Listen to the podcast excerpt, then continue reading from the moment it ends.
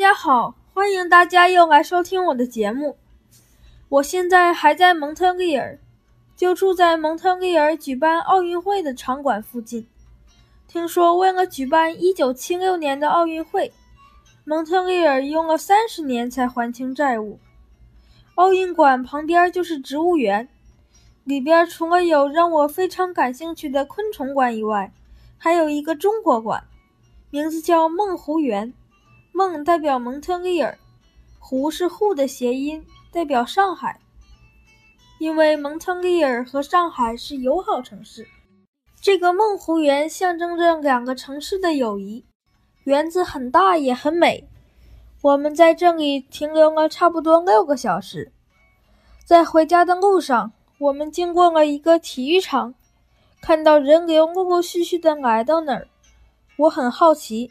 就问他们是不是有比赛，果然，当天是美国职业足球大联盟的美国队在蒙特利尔与加拿大足球队比赛。我们赶紧买票进场，还没到楼上观赛区，就已经感受到了这里球迷的热烈气氛。好几个啦啦队敲着鼓唱着歌，还有好几个学校的少年足球队前来观赛。晚上七点半，比赛正式开始。七点十五分，硕大的体育馆已经座无虚席了。很多当地的球迷都是全家老少一起来观赛的。最后的比赛是一比一平。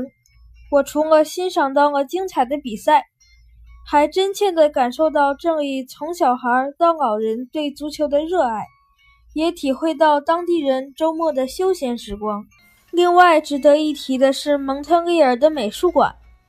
上周三下午，我去了那里，得知正在举行毕加索的作品特展，我激动的直接冲了进去。